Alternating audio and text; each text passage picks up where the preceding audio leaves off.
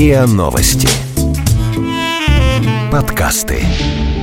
Последний отпрыск старинного рода Рюриковичей, председатель философского кружка Любомудров, автор мистического шедевра романа «Русские ночи» и создатель детского бестселлера «Городок в табакерке», филантроп, первый русский музыковед, камергер, личность самой высокой пробы, Адоевский, красавицы и уроды русских ночей.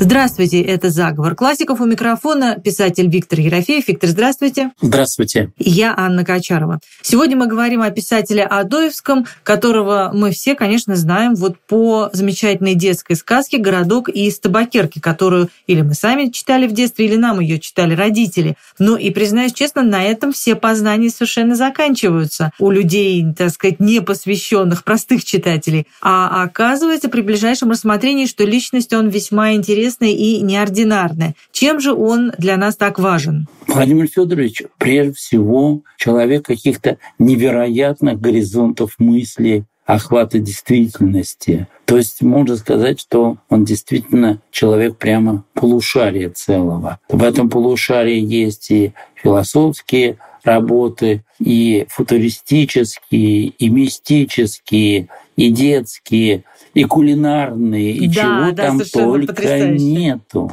Он замечательно владел немецкой философией. Он был таким умеренным либералом до 25 года, Затем работал в цензуре, становился все более и более вписанным в систему Николаевской России. Хвалил Николая страстно за то, что дал деньги на воспитание пушкинских детей, пушкинских сирот и так далее, и так далее, и так далее. Но прежде всего, конечно, мне кажется, что он, как и вокруг него поэты, он, как прозаик, прежде всего дал направление всей русской литературе. Белинский назвал это в одном слове «дидактика». То есть, смотрите, вот тут наша тема заговора классиков становится самой актуальной. Именно в связи с Владимиром Федоровичем. Дело в том, что вот вам мистика, вот вам филантропия, вот вам философия. Но внутри этого идет поиск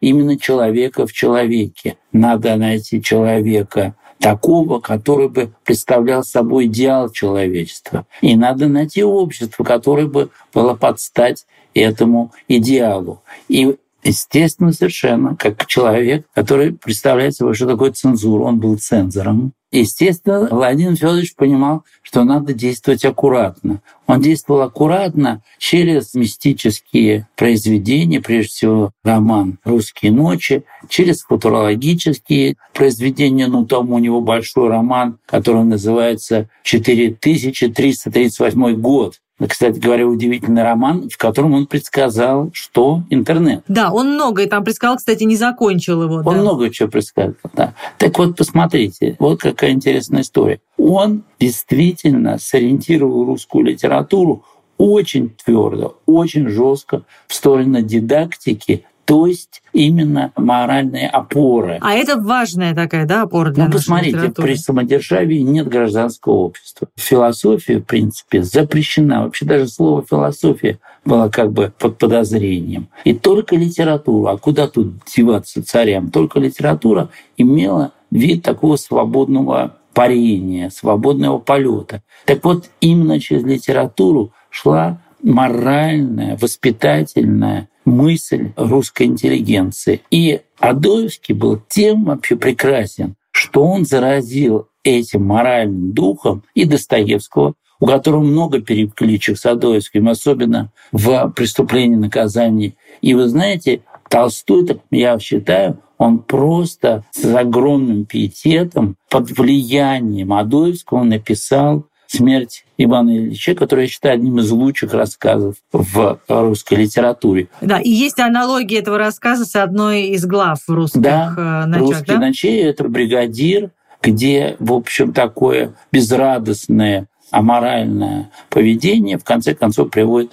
человеку бессмысленной жизни и бессмысленной смерти. То есть ровно то же самое, что у Толстого в смерти Ивана Ильича.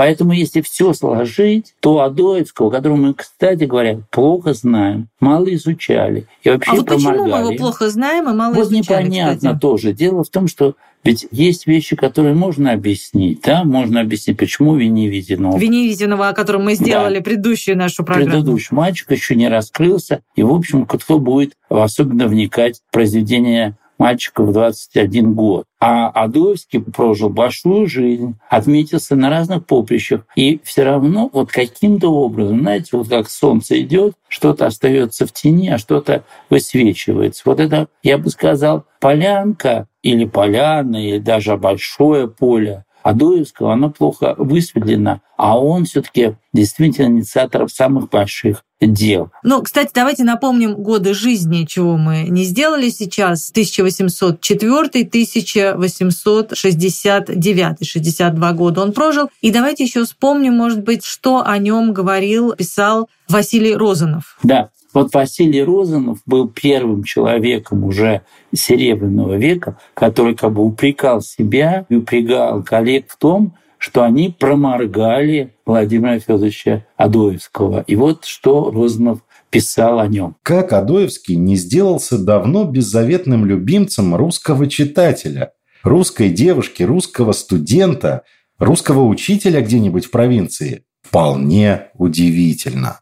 Он – предшественник всех разговаривающих лиц у Тургенева, предшественник философических диалогов у Достоевского и до известной степени родоначальник вообще интеллигентности на Руси и интеллигентов. Но, наверное, Адоевский, я так предполагаю, оказался близок к Серебряному веку. Да, безусловно, потому что он как романтик, он как человек, у которого мистика сочетается с реальными фактами. Одновременно все время существует какая-то романтическая мечта. Очень похож на творческих, сильно ярко одаренных людей Серебряного века. И я думаю, что он бы мог прямо вписаться в Серебряный век. Но его все равно плохо знали. И видите, только Розанов его довольно поздно открыл для своего времени. Ну а советская литературоведение его ведь тоже не особо жаловало. Ну, оно не жаловало, конечно. Ну, во-первых, потому что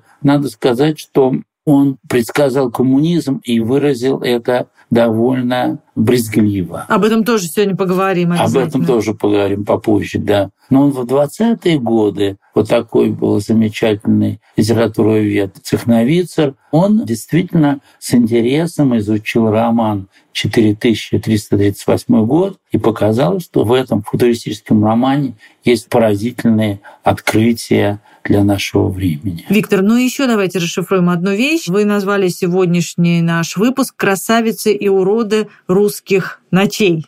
Давайте это тоже объясним. Почему красавицы и уроды? Русские ночи здесь подразумевается роман, видимо, да? Дело в том, что эти слова это не взято откуда-то из какого-то комикса или из какого-то американского мультфильма. Это и красавицы, и уроды, эти слова, которые вы найдете как раз в русских ночах, когда повествуется страшная глава есть о мертвеце, и в этой главе как раз случается разговор о том, кто такие люди высокого светского общества. Там есть и красавицы, там есть и уроды. Поэтому «Русские ночи» — очень интересное название. Это как метафора, с одной стороны, встречи с такими, я бы сказал, жесткими, непозитивными духами, а с другой стороны, это время человеческого общения. И вот это вот как раз у него перемешивается, и там в русских ночах и раскрывается, кто у нас имеет право на существование, а кто урод, кто у нас по-настоящему красавец. Там, кстати, он описывает очень эротично. Красавица с открытой грудью, откуда идет какие-то испарения духов. Да, довольно сильно пробал, да, когда он сказать, пишет. Да, пробал, да кто красавицы, пустые, а кто тоже обладают большими какими-то человеческими и духовными качествами. Вот. Вообще он смело пишет. Одновременно я бы сказал, что у него очень сильна эротическая нагрузка. Видимо, все-таки прежде всего перед ним стоит вопрос мистического плана. Зачем мы живем и смысл нашей жизни. и смысл истории человека. Владимир Федорович Адоевский, писатель, о котором мы говорим сегодня, продолжим разговор буквально через секунду. Виктор, но поскольку я призналась, что практически ничего не знала до нашей программы об Адоевском, предполагаю, что и наши слушатели тоже далеко не все знают о его жизни, какие-то, по крайней мере, подробности уж точно. Давайте начнем с биографии. Ну, вы знаете, он один из самых родовитых людей России. Дело в том, что его далеким-далеким предком был Рюрик. То есть это, можно сказать, основатель нашей страны, основатель нашей земли русской. Он в родстве с Толстым. Адоевский. Через, Адоевский, да, с Львом Толстым через разные семейные связи и одновременно человек, который очень равнодушно был к своей родовитости, чем вызывал удивление и даже некоторое возмущение менее родовитых, но одновременно все-таки прославленных своим родством и своим родом людей, в принципе, в общем, был достаточно спокойно относившимся к своему великому роду. Единственное, чем он отличался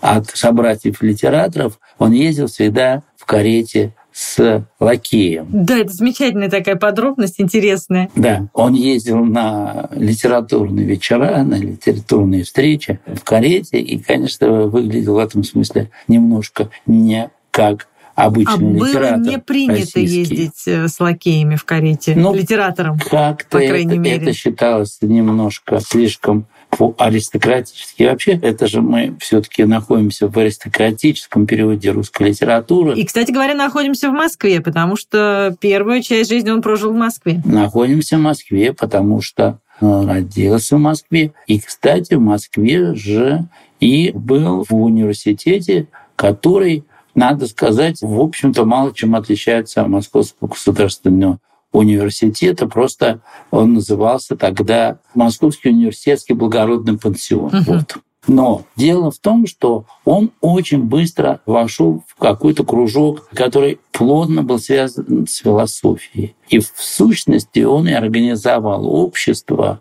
общество любомудрия, и возглавил его вместе с Веневитиновым, которые, я думаю, положили начало русской философии. То есть русская философия — это прежде всего Адоевский. И, кстати говоря, вообще все его вещи пронизываются философскими идеями очень интересного содержания. Он сам по себе философ, он сам по себе человек яркого дарования. Дальше, что интересно, он отправляется в Петербург и становится секретарем цензурного комитета Министерстве внутренних дел. Вот это неожиданный какой-то поворот. Неожиданный ход, да. Потому что в Москве, я так понимаю, он работал в архивном. Да, он был архивным Да, юношей. да, вместе с Веневитиновым, да? Да, вот эти самые архивные юноши, о которых говорил Пушкин. Но вы знаете, что интересно? Что когда декабрьское восстание произошло в 25 году, то они закрыли в Москве свое общество любомудрия и все бумаги сожгли. И здесь каждый ищет свой путь в жизни. И он находит свой путь в жизни, в общем, в Петербурге, в цензурном комитете при Министерстве внутренних дел. И он там, в этом комитете, достаточно ведет серьезную работу. Он, с одной стороны, я бы сказал так, очень рационально подходит к архиву, очень рационально подходит к деятельности министерства, то есть раскладывает все бумаги, что называется, по полкам, но с другой стороны, он тоже участвует в подготовке к новому цензурному уставу и принимает активное участие, потому что первый цензурный устав после декабрьского восстания был очень жесткий, практически вообще нельзя ничего было печатать. Так вот, говорят, что достаточно молодой наш герой участвует в комитете и добивается, что, в общем-то, цензура оказывается не такой жесткий, как можно было ее себе представить после декабрьского восстания. Так что Владимир Федорович здесь спасает русскую литературу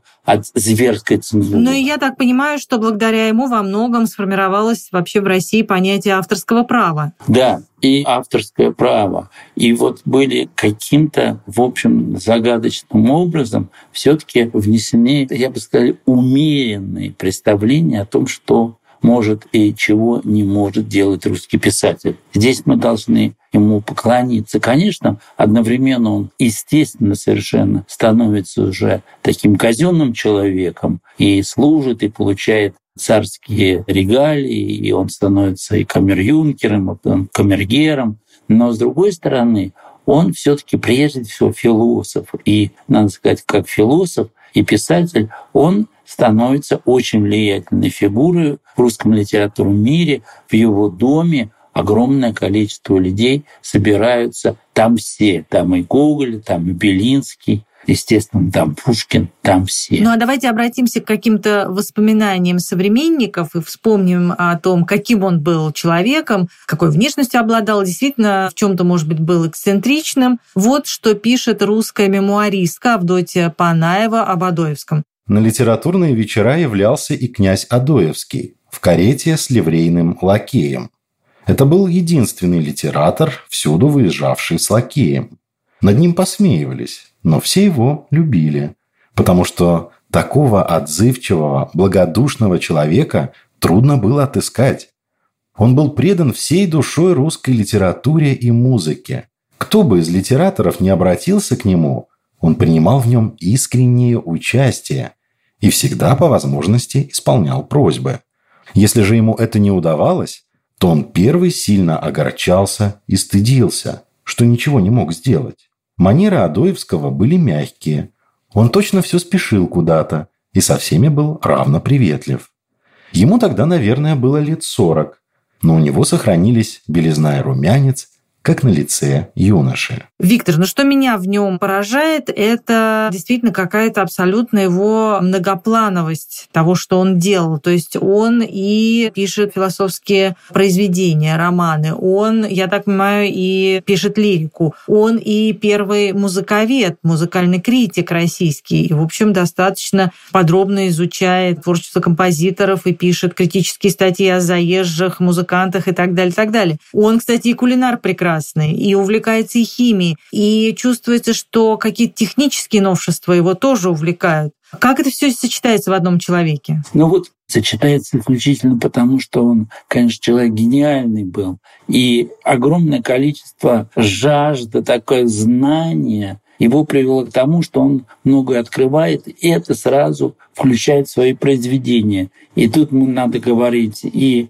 о произведении, которое стало его взглядом на будущее. Это 4338 год. И, конечно же, безусловно, это и «Русские ночи», роман, который, на мой взгляд, замечательным образом сформирован, потому что он сформирован из кусочков, которые друг друга дополняют, но не продолжают. То есть таким образом мы видим роман который работает в разные стороны, сохраняя единую форму. И это замечательно. Такие романы потом появятся только уже в конце XIX века. Ну, а об этом романе как раз мы будем говорить сейчас. Ну, а я, кстати, хочу вот на что обратить внимание, вот этот его футуристический роман 4338, какое у него современное название, да, практически как у Оруэлла. Да, и, кстати говоря, помимо того, что он предсказал там интернет, там есть поразительная идея того, что, в общем, главными нациями в мире становятся китайцы. Да, это вообще потрясающе, да? абсолютно. Да, это главные люди. Китайцы сражаются с американцами, которые одичали. Да, да, да. И китайцы сражаются с американцами. И при этом у русских наследуют, берут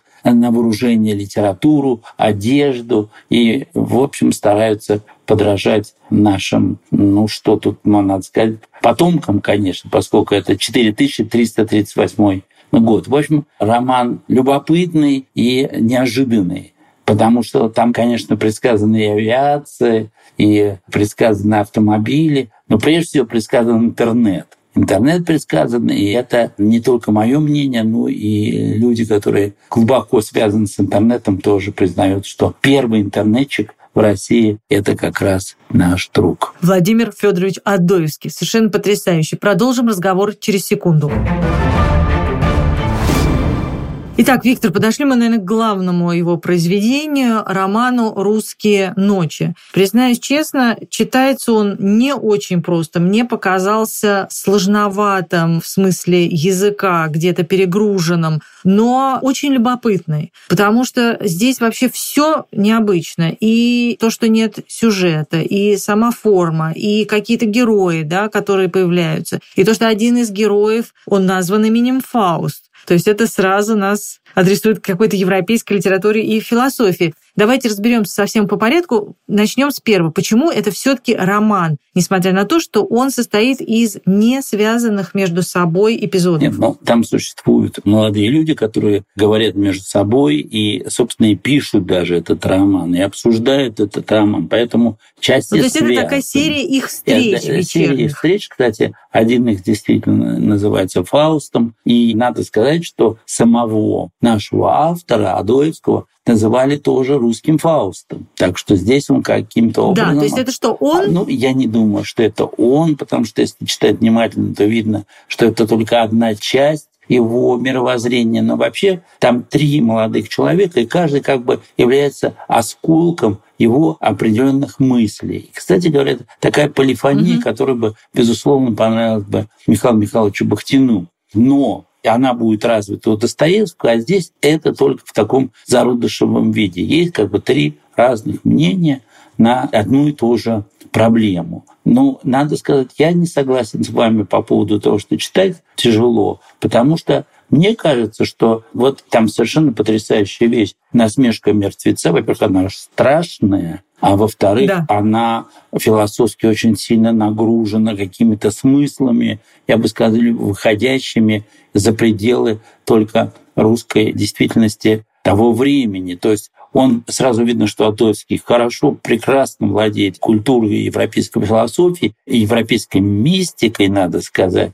И одновременно он замечательно пишет. Вообще, когда девушке, которая едет на бал, ну, в конце концов оказывается, что с ней входит в мистический контакт мертвец из гроба, то надо сказать, что этот мертвец не только пугает читателя, но он заставляет еще понять, что такое разговор о смысле жизни, что такое разговор о том, что в конце концов стало и волновать прежде всего русскую литературу. То есть мы как при зародыше находимся вот этой прозаической части русской литературы, которая в конце концов будет говорить только об этом. Но на самом деле это очень ощущается, вот эта взаимосвязь по темам с более поздними авторами. Конечно, ощущается. И музыкальная часть тоже, надо сказать, связана, потому что у Толстого есть перекличка с... Правильно же, ведь с Адоевским? Конечно. Да, конечно. Давайте объясним немножечко нашим слушателям, что есть две главы, одна из них них посвящена Баху. И он, кстати, его называет Себастьян Бах, не Иоганн угу. Себастьян, а Себастьян Бах. И еще одна глава посвящена Бетховену, называется «Последний квартет Бетховена». Об этом мы немножечко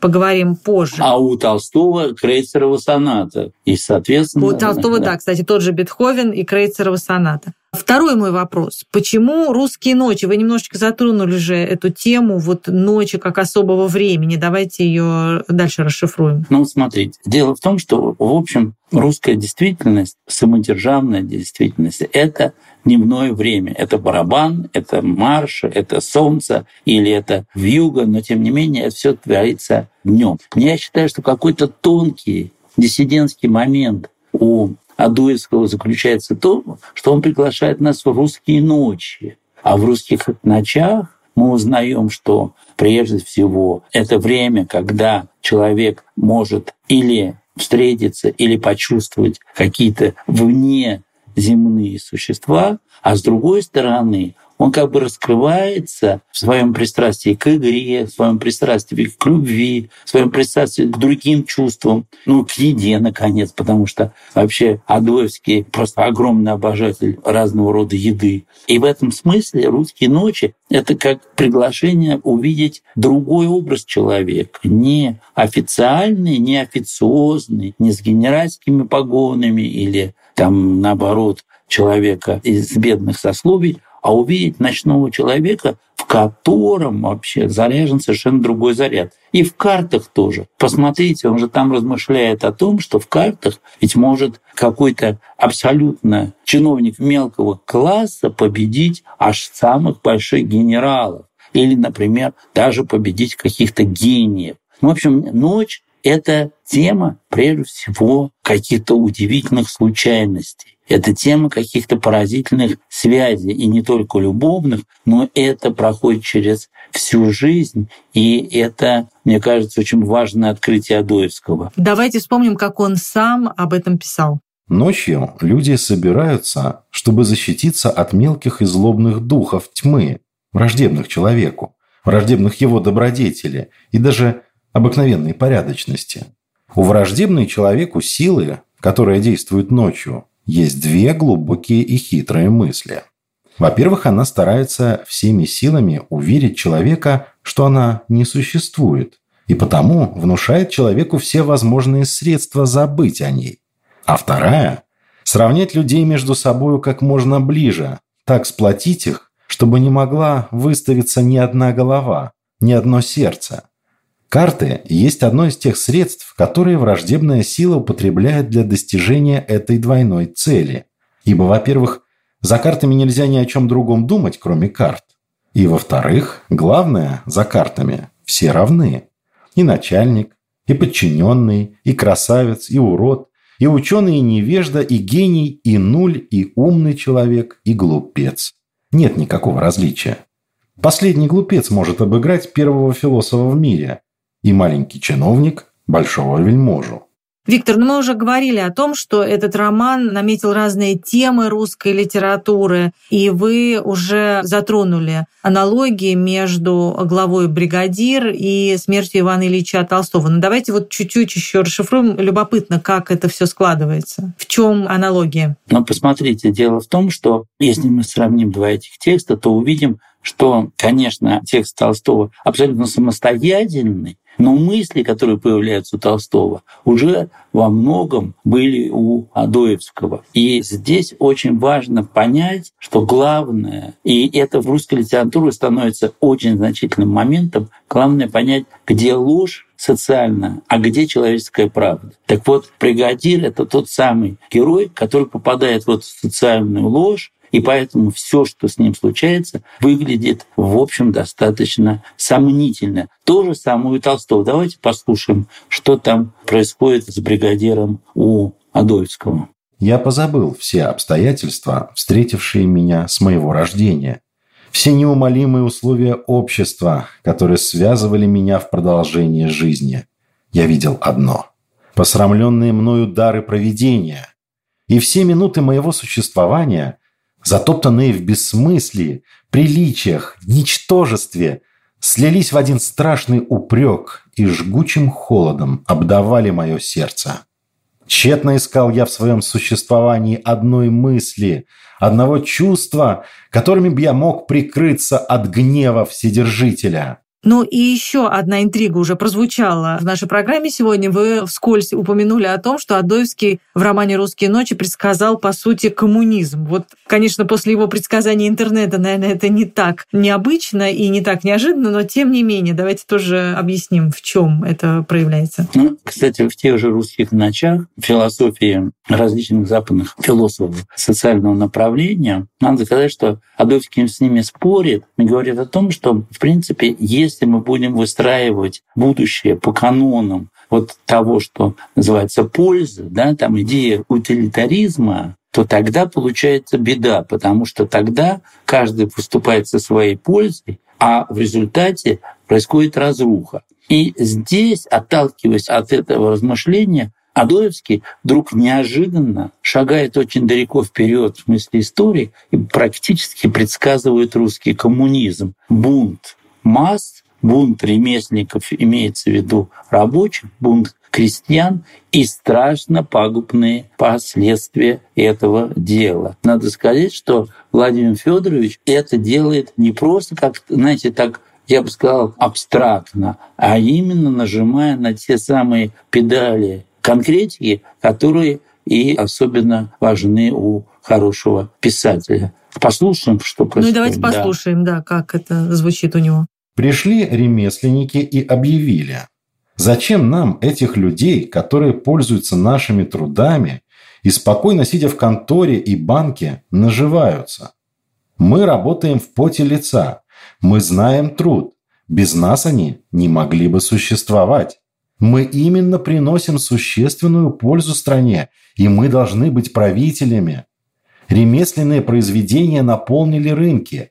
Не было центров сбыта. Пути сообщения пресеклись от невежества правителей.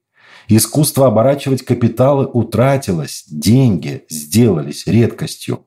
Общие страдания умножились. Виктор, но если мы говорим о том, что в этом романе он наметил очень важные темы для русской литературы и для русского человека, то он, конечно, не обошелся без темы счастья, которая, если я не ошибаюсь, звучит вообще в самом начале. И что для него такое счастье? В чем оно проявляется? Ну, вы знаете, дело в том, что в отличие от наших многих уже поэтов и писателей, о которых мы говорили, Адовский это прежде всего философ, и тема счастья для него — это тема все таки смысла, обнаружения смысла. Если ты находишь смысл жизни, смысл существования, одновременно ты еще находишь смысл человеческого жизненного пути, вот тогда наступает полное счастье. Если это получается, то это полное счастье. Если не получается, то этого нет. Забегая вперед, скажу, что ни мистика, ни философские воззрения Адоевского не помогли ему найти полное счастье. И поэтому он постепенно уходит в другие края. Он становится, посмотрите, филантропом, перестает писать, он становится придворным, он становится человеком, который как-то хочет облегчить существование других людей, но тем не менее через русские ночи он показывает, насколько человеку важно понять, что такое счастье, и насколько человеку трудно понять, как его достичь.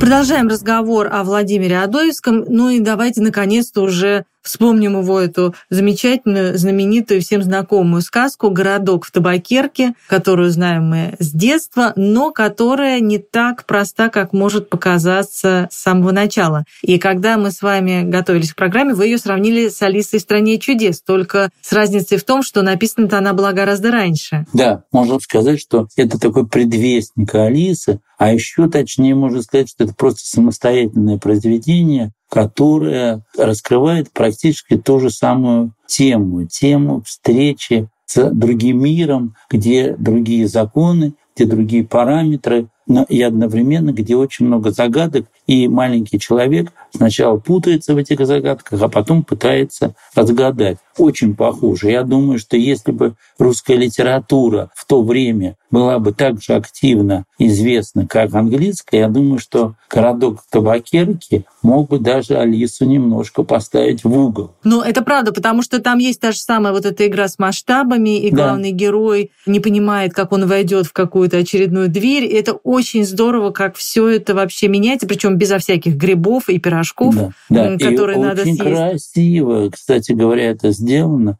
замечательным образом. И, в общем-то, надо сказать, дидактика как раз там очень аккуратно, там скорее показано волшебство мира. Ну, с одной стороны волшебство, а с другой стороны устройство и то, как вещи функционируют в нашем мире, потому что вот эта табакерка с этими молоточками — это такой огромный механизм, внутри которого оказывается наш герой. Давайте вспомним небольшой эпизод этого текста, пускай знакомого, но я думаю, что все с удовольствием его освежат в памяти. «Позвольте узнать», — сказал Миша, — «с кем я имею честь говорить?» «Динь-динь-динь», — отвечал незнакомец. «Я мальчик-колокольчик, житель этого городка. Мы слышали, что вам очень хочется побывать у нас в гостях, и потому решили спросить вас сделать нам честь к нам пожаловать. Динь-динь-динь, динь-динь-динь». Миша учтиво поклонился. Мальчик-колокольчик взял его за руку, и они пошли. Тут Миша заметил, что над ними был свод, сделанный из пестрой тисненной бумажки с золотыми краями. Перед ними был другой свод, только поменьше. Потом третий, еще меньше. Четвертый, еще меньше. И так все другие своды, чем дальше, тем меньше. Так что в последний, казалось, едва могла пройти головка его провожатого. «Я вам очень благодарен за ваше приглашение», — сказал ему Миша. «Но не знаю, можно ли будет мне им воспользоваться. Правда, здесь я свободно прохожу, но там дальше... Посмотрите, какие у вас низенькие своды. Там я, позвольте сказать откровенно, там я и ползком не пройду. Я удивляюсь, как и вы под ним проходите.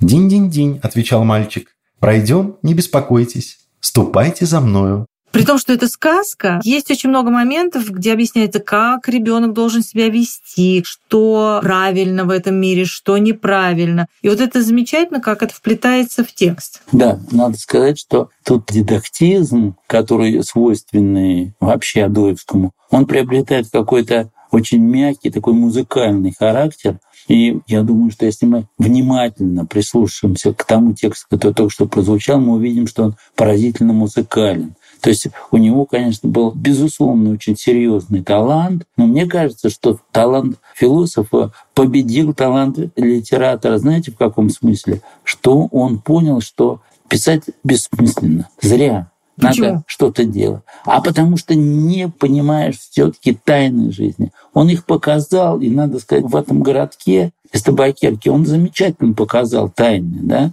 пружины, и музыкальность этого мира и так далее, и так далее. Но одновременно до главной тайны дойти невозможно. И тогда он принимает за смысл жизни такую практическую деятельность. Быть филантропом, быть хозяином салона вместе со своей очаровательной Директором женой. музея, кстати. Директором музея, естественно. Тоже он возглавлял Румянцевский музей, да, который был он, сначала в Петербурге, да, потом в Москве Потом в Москве, да. То есть это человек, который сделал очень много для русской культуры, но как бы надорвался в изучении смысла жизни. И мне кажется, Но это он... сложный вопрос, конечно, для да. изучения. И мне кажется, что он очень честен здесь. Он просто ушел. Он мог бы написать еще много произведений, у него талант был, безусловно, большой. Я вот смотрю на его лицо и думаю о том, что это такое волевое лицо человека, который готов не только пойти куда-то далеко и сделать какие-то подвиги, но готов, что еще сложнее, отказаться от тех подвигов, которые невозможно совершить. Вот это да. Но я бы сказала, что если говорить о нем как о первом музыковеде,